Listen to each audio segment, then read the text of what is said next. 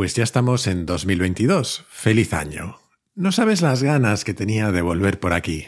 Como las de tanta otra gente, supongo, mis navidades han sido extrañas y sinceramente aburridas. A ratos se me han hecho un poco cuesta arriba. Y eso que todo iba bastante bien, a pesar del dichoso Omicron, hasta el 24 de diciembre. Ese día me vi obligado a comenzar una carrera contra el reloj para escribir este capítulo. La culpa es de cierto individuo que tiene cierta newsletter y con el que comparto cierto otro podcast llamado Nada que ganar, Samuel Hill. Déjame que te ponga en contexto. Hace bastante tiempo, alrededor de un año, empecé a leer un libro del que supe a través de Jaime Altozano, sí, el youtuber que habla de música. Él lo recomendó en un capítulo en el que hablaba a su vez de su experiencia con el sistema educativo, si mal no recuerdo. Total, que pedí el libro sin plantearme mucho sobre qué iba. Su título tampoco daba demasiadas pistas, solo contenía tres nombres, Gödel, Escher y Bach. Su autor era un tal Douglas Hofstadter, que para mí era completamente desconocido por entonces. Aquel libro se publicó hace más de 40 años y le valió a Hofstadter todo un premio Pulitzer y de hecho se convirtió en una obra de culto. En él se mezclaban historias y diálogos sobre lógica, puzzles matemáticos, improvisaciones musicales y técnicas de computación a partir de las ideas de los tres genios que le daban nombre. Inocente de mí, no sabía dónde me estaba metiendo. A los pocos días me llegó a casa un tocho de más de 700 páginas. Pero decidí darle una oportunidad y lo que me encontré fue una experiencia apasionante, aunque enormemente retadora. Se podría decir que este libro es a leer lo mismo que correr un Ironman es a correr. Misma dinámica, niveles de sufrimiento bastante diferentes. A la vista del reto, decidí tomármelo con calma, ir leyendo muy de vez en cuando e intercalando otros libros para no volverme demasiado loco, entre otras cosas porque además tenía muchas otras lecturas pendientes que eran necesarias para ir sacando capítulos del podcast, que no podía parar de golpe. En resumen, que me lo iba a ir leyendo cuando pudiera y el día que estuviera preparado le dedicaría su propio capítulo. Y en esas estaba más o menos a la mitad del libro y sin ninguna prisa cuando el majete de Samuel publicó en Twitter, el 24 de diciembre, que se iba a poner a leerlo. Hasta ahí todo bien. Se me ocurrió contarle mi plan, eso de que iba poco a poco, pero que algún día le caería un capítulo en el podcast, a lo que él me dio la peor respuesta que podía darme, que lo mismo le caía antes una edición en su newsletter, suma positiva. Hay quien dice que soy competitivo. No lo negaré, pero en este caso lo que me ha movido a dejar casi todo lo que tenía previsto hacer en Navidad y dedicarme a terminar el dichoso libro y escribir este capítulo no ha sido la competitividad, sino la rabia de la cantidad de veces que Samuel se me ha adelantado por cuestión de días o de semanas con un tema que iba a tratar en el podcast. De hecho, mientras lo estoy escribiendo, tampoco tengo garantía de que este capítulo se emita antes de que él mande su newsletter, pero viviremos peligrosamente. Porque pase lo que pase, el Gedel Escherbach es tan contundente que no creo que una newsletter y un capítulo de podcast sean suficientes para abarcarlo. Y además, como tantas otras veces, yo he recurrido a mi arma secreta, Super Mario. Pero ya llegaremos a eso un poco más adelante. El caso es que el Gué de Lescherbach me ha costado algún que otro desvelo, la verdad. Aunque si eres emprendedor o emprendedora, que sé que muchos de quienes escucháis Kaizen lo sois, otra de esas cosas que nos suelen quitar el sueño por las noches es la gestión financiera. Por eso me hace especial ilusión presentarte a Lean Finance, el patrocinador del capítulo de hoy. Lean Finance es una consultora financiera especializada en ayudar a pymes tecnológicas y startups, principalmente en early stage y growth, a mejorar en todo lo relativo a sus procesos financieros. Su forma de trabajar es la de considerarse parte del equipo de tu compañía y no un proveedor más, y, por ejemplo, están siempre disponibles para ofrecerte recomendaciones en tiempo real, como lo haría alguien que trabaja dentro de tu empresa, sin esperar a informes de tu asesoría. Si las finanzas son importantes para ti, y seguro que lo son, contáctales para una primera llamada en su web, leanfinance.es o a través de info.leanfinance.es.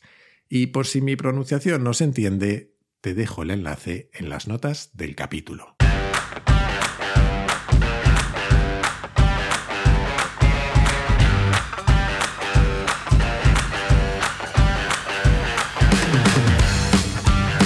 Soy Jaime Rodríguez de Santiago y esto es Kaizen, el podcast para mentes inquietas en el que te acerco a personas, ideas y técnicas fascinantes de las que aprender cada día.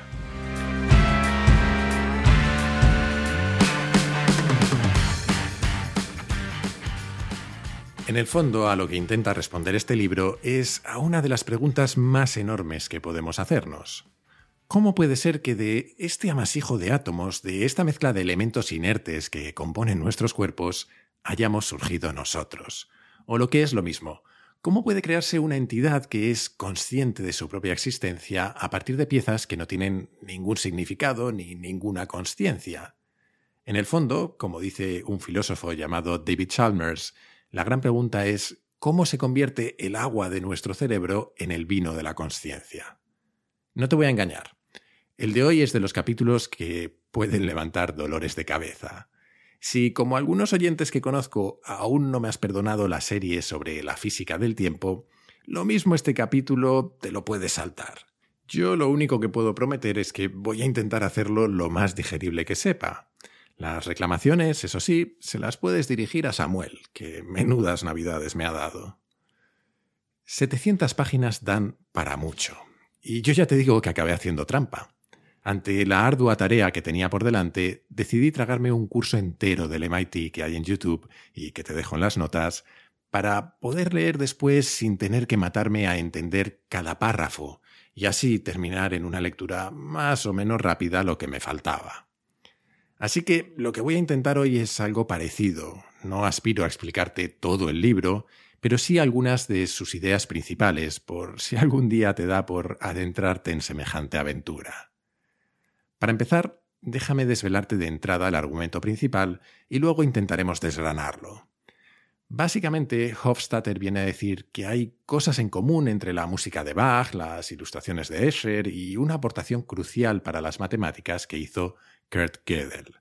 En todas ellas hay lo que Hofstadter llama bucles extraños, estructuras que avanzan a través de las distintas capas de un sistema jerárquico hasta que de pronto se encuentran otra vez al principio.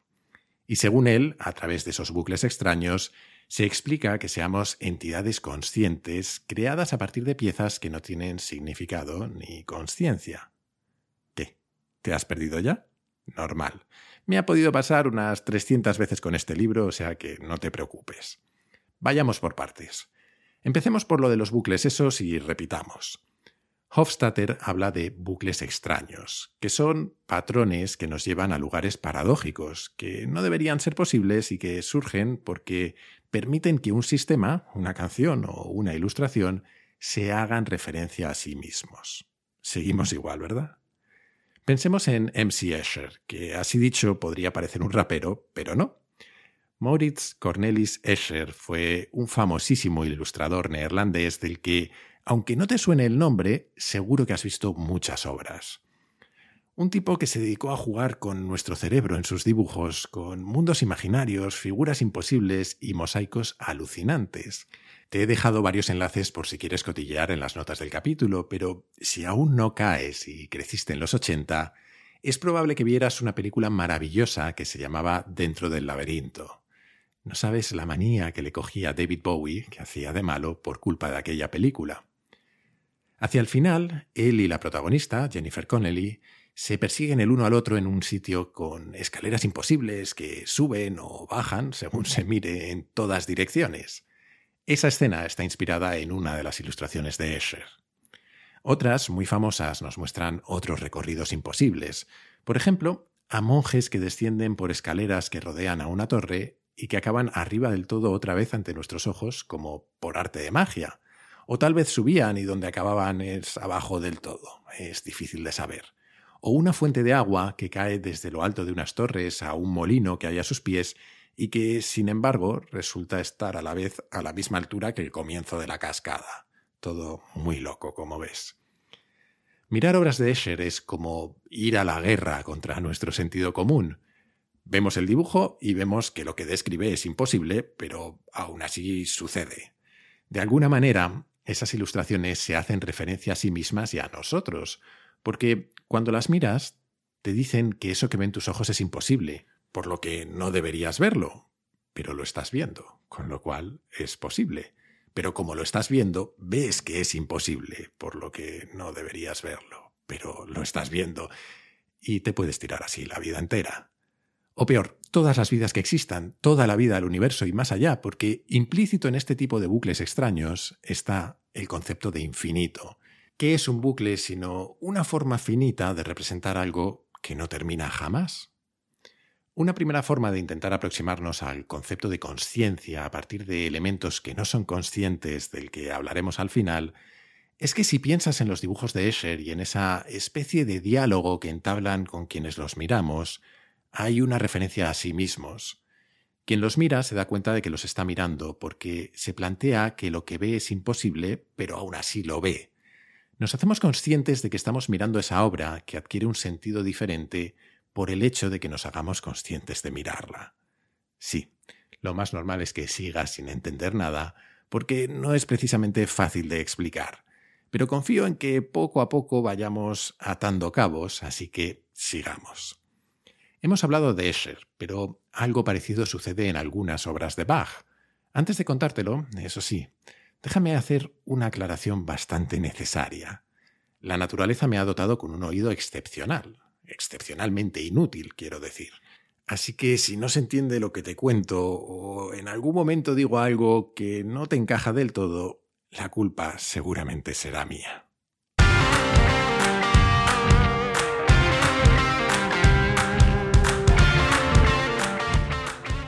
En mayo de 1747, cuando Bach tenía 62 años, Federico el Grande, rey de Prusia, le invitó a su palacio para que probara un invento de reciente creación que preveía que iba a revolucionar la música, los fortepianos de Silverman, antecesores del piano actual.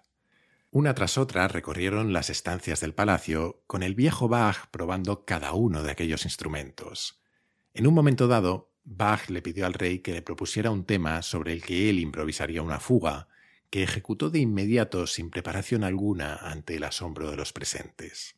En este punto conviene hacer una aclaración musical hasta donde mi más profundo desconocimiento me permita, al menos. Según me enseñaron a mí en el colegio, en esa época de la vida en la que los profesores se vengan de los padres haciendo que los niños martiricen a todo el vecindario con una flauta dulce, Musicalmente hablando, un canon en una composición musical se da cuando una voz o un instrumento interpreta una melodía y otra voz u otro instrumento la repite exactamente igual o con algunas variaciones con unos cuantos compases de retraso. Cuando era pequeño, mi madre me ponía en el tocadiscos, y sí, ya sé que soy muy viejo, un disco infantil con una canción machacona que jamás podré olvidar. Pues bien, resulta que esa canción era un canon. Por un momento pensé en subir al desván a recuperar aquel disco y el tocadiscos de paso, pero luego me acordé de que vivimos en el siglo XXI y existe YouTube. Así que esto que vas a escuchar es aquel canon. Frère Jacques, frère Jacques, frère Jacques, frère Jacques, frère Jacques, frère Jacques,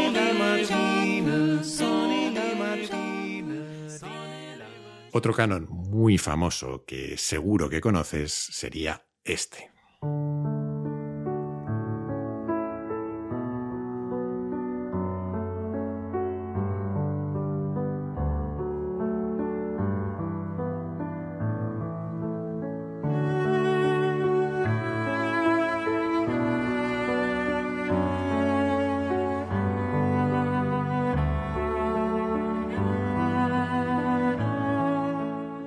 Seguro que ya lo pillas. Bueno, pues un canon puede hacerse más o menos complejo si en lugar de simplemente repetir exactamente la primera voz, jugamos con el retardo en repetirla, con el tono, la velocidad o si la invertimos.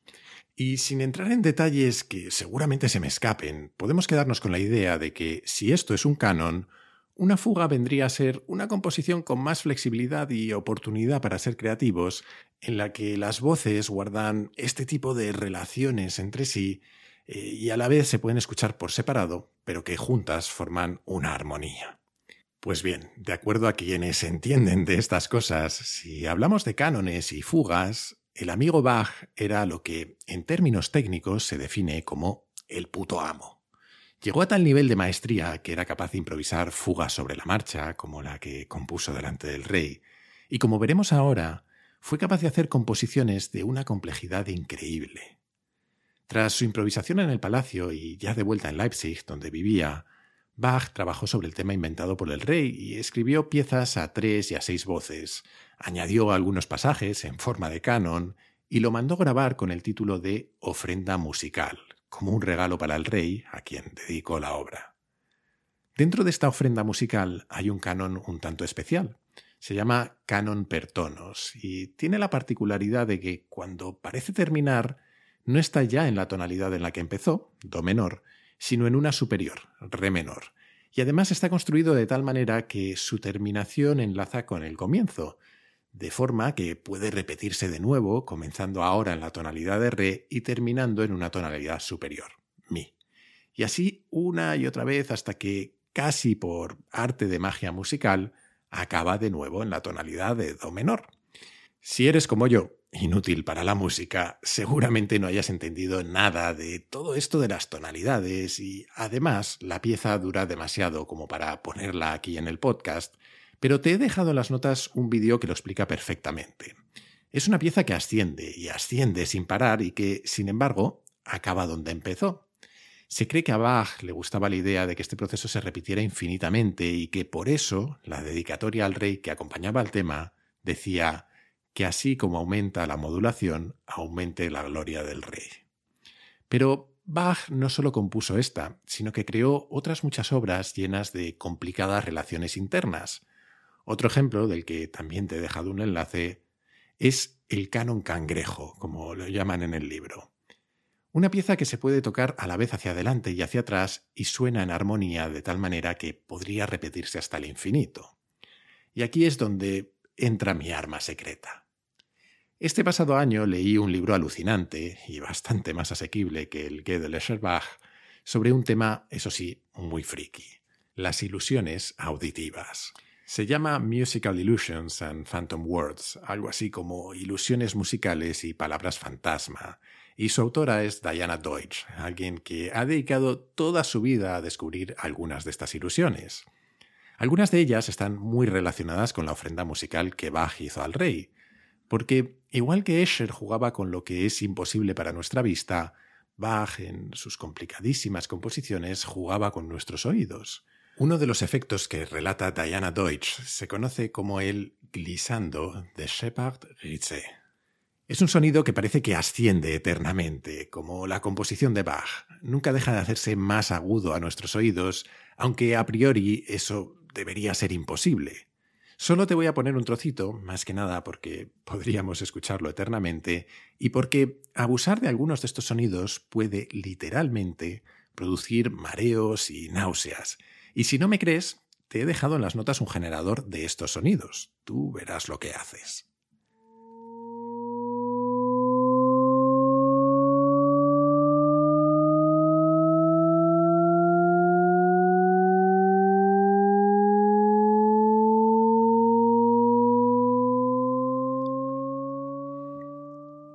Como curiosidad, te contaré que en la peli de Dunkerque de Christopher Nolan, la banda sonora, que es de Hans Zimmer, está basada en este efecto.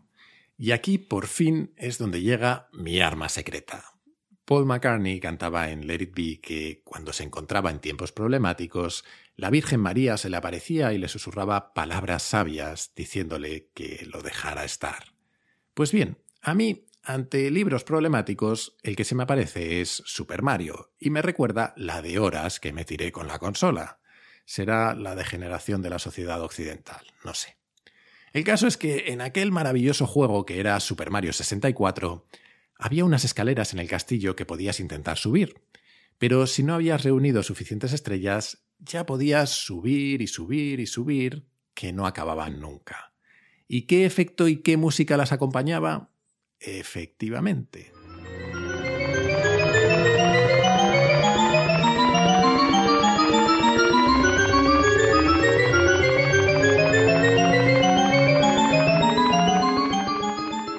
Yo lo voy a parar aquí, pero en YouTube hay vídeos de gente subiendo esas escaleras con esta musiquita y este efecto durante 10 horas seguidas. Si alguna vez has tenido la sensación de perder el tiempo, acuérdate de ellos. En fin, todo este rollo musical es para contarte que de una forma u otra lo que hacen Bach y Escher en algunas de sus obras es lo que decíamos al principio, construir bucles extraños. A partir de piezas más simples y usando ideas como la recursividad, es decir, que esas piezas se definan basándose en sí mismas, se generan estructuras infinitas y paradójicas que desafían a lo posible y cuyo significado se hace más completo cuando el que las observa se hace consciente de que las está observando. Toma ya. Y así llegamos a las matemáticas, que conste que he intentado retrasarlo lo más posible.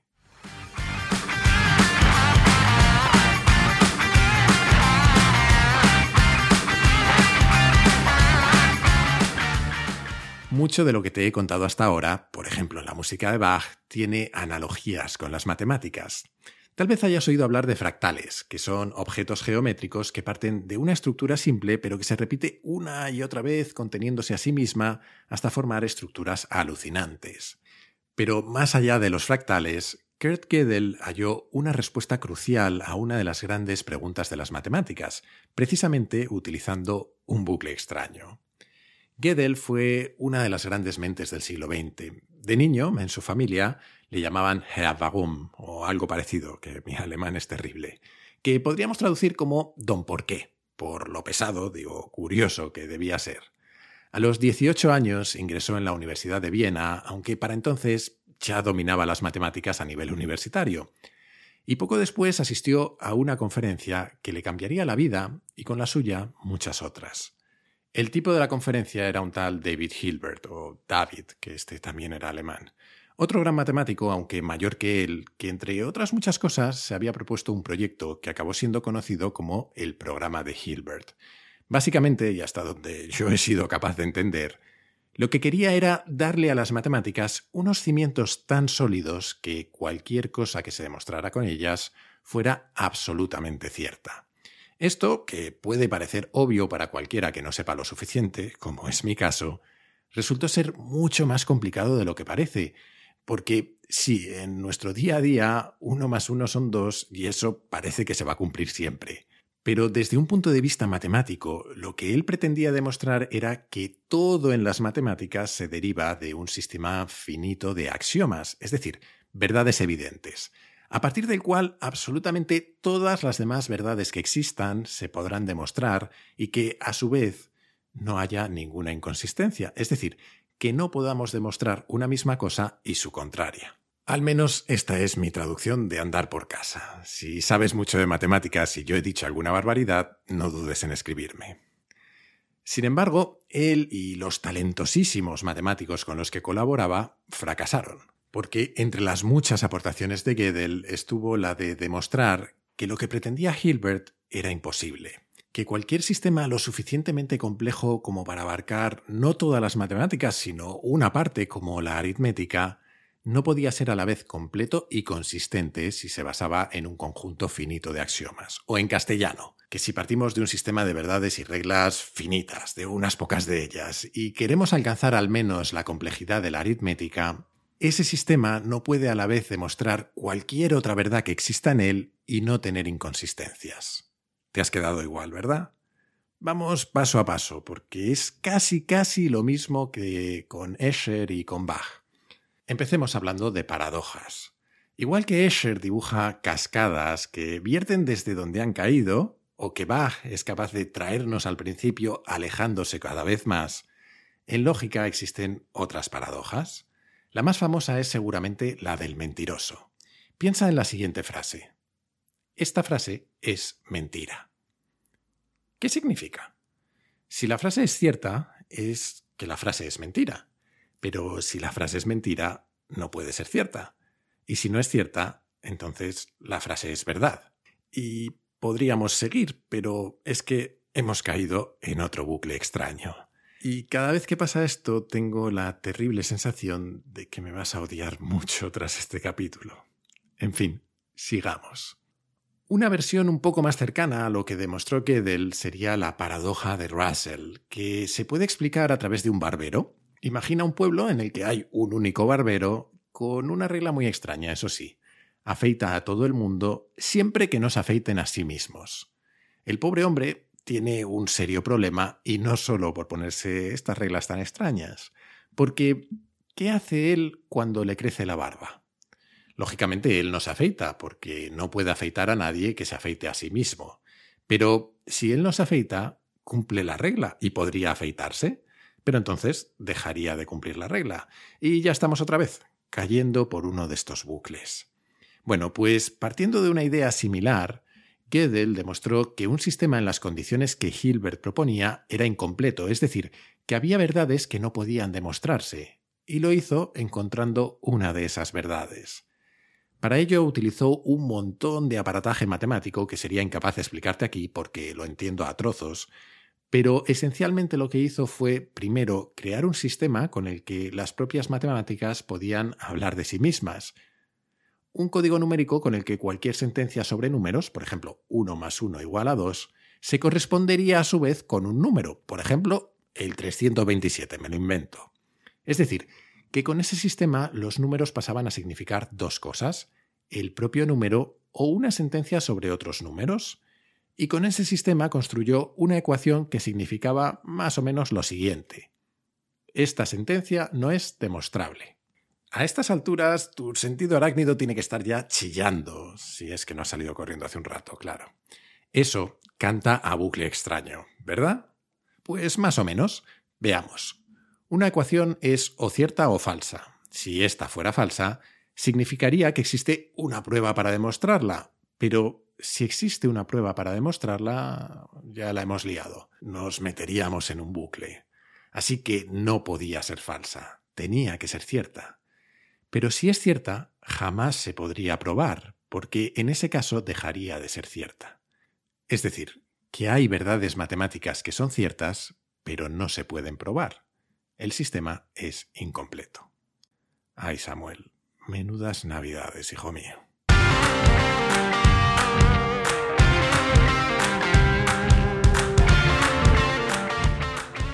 Venga, vamos a rematar el tema antes de que nos volvamos todos locos. En realidad, siento decirlo, solo hemos arañado la superficie del libro.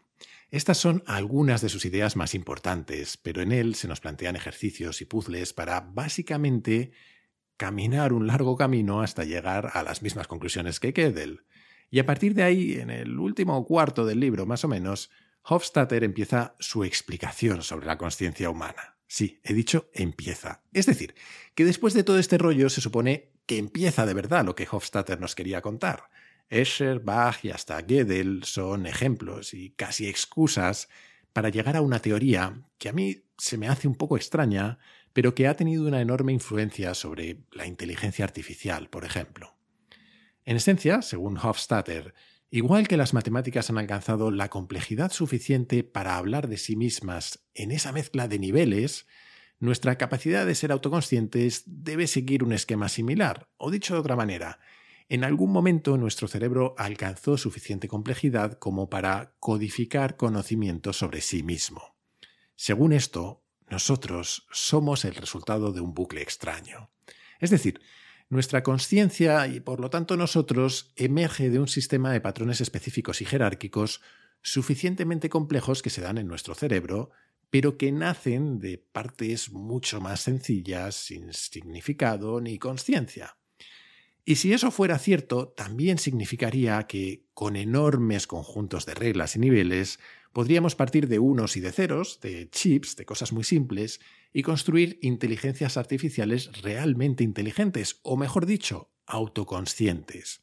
Que tengo que decir que como cualquiera que haya visto unas pocas películas de ciencia ficción, no sé yo si es buena idea. En cualquier caso, aquí es donde, en mi modesta opinión, la cosa se desinfla un poco Porque tras torturar tus neuronas durante cientos y cientos de páginas, llegas al meollo de la cuestión y la respuesta es poco más que una conjetura. Desde su publicación, la inteligencia artificial y nuestro conocimiento del cerebro han aumentado mucho, pero hasta donde yo sé, aún nadie ha podido ni acercarse a demostrar esta teoría de Hofstadter, aunque tampoco ninguna otra de manera definitiva. Lo más probable, de hecho, es que a lo largo de este capítulo hayas vivido una versión resumida de mi relación con este libro. Mi sensación ha sido la de trepar por una montaña cada vez más escarpada y fría y sentir que cada paso que avanzas es a la vez un sufrimiento y una conquista, y al llegar a la cima, darte cuenta de que ahí no había nada más que unas bonitas vistas. Pero pasado un tiempo, te das cuenta de lo valiosas de esas pequeñas conquistas, Tal vez la conclusión de Hofstadter sea algo decepcionante, para mí lo fue, pero solo lo fue porque por el camino me había llevado a enfrentarme a temas y preguntas alucinantes que jamás me había planteado, que desde luego no es poco.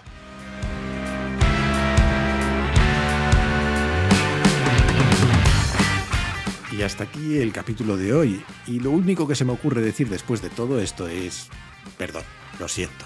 La semana que viene volveremos con cosas más terrenales, pero que espero que te haya gustado. Hasta entonces te animo como siempre a suscribirte y recomendar Kaizen en tu plataforma de podcast preferida, en YouTube, en redes sociales o como creo que es mejor, a tus amigos. Así me ayudas a que el podcast siga creciendo. Además, si te gusta este podcast, puedes unirte a la comunidad Kaizen, una forma de apoyarlo económicamente y de acceder también a un foro en el que conectar con otros curiosos compulsivos, a contenidos exclusivos y a un feed sin publicidad. Para hacerlo solo tienes que entrar en mi web, jaimerodriguezdesantiago.com, y hacer clic en el banner rojo. Y desde esa misma web o desde mi Twitter, arroba jaime-rds,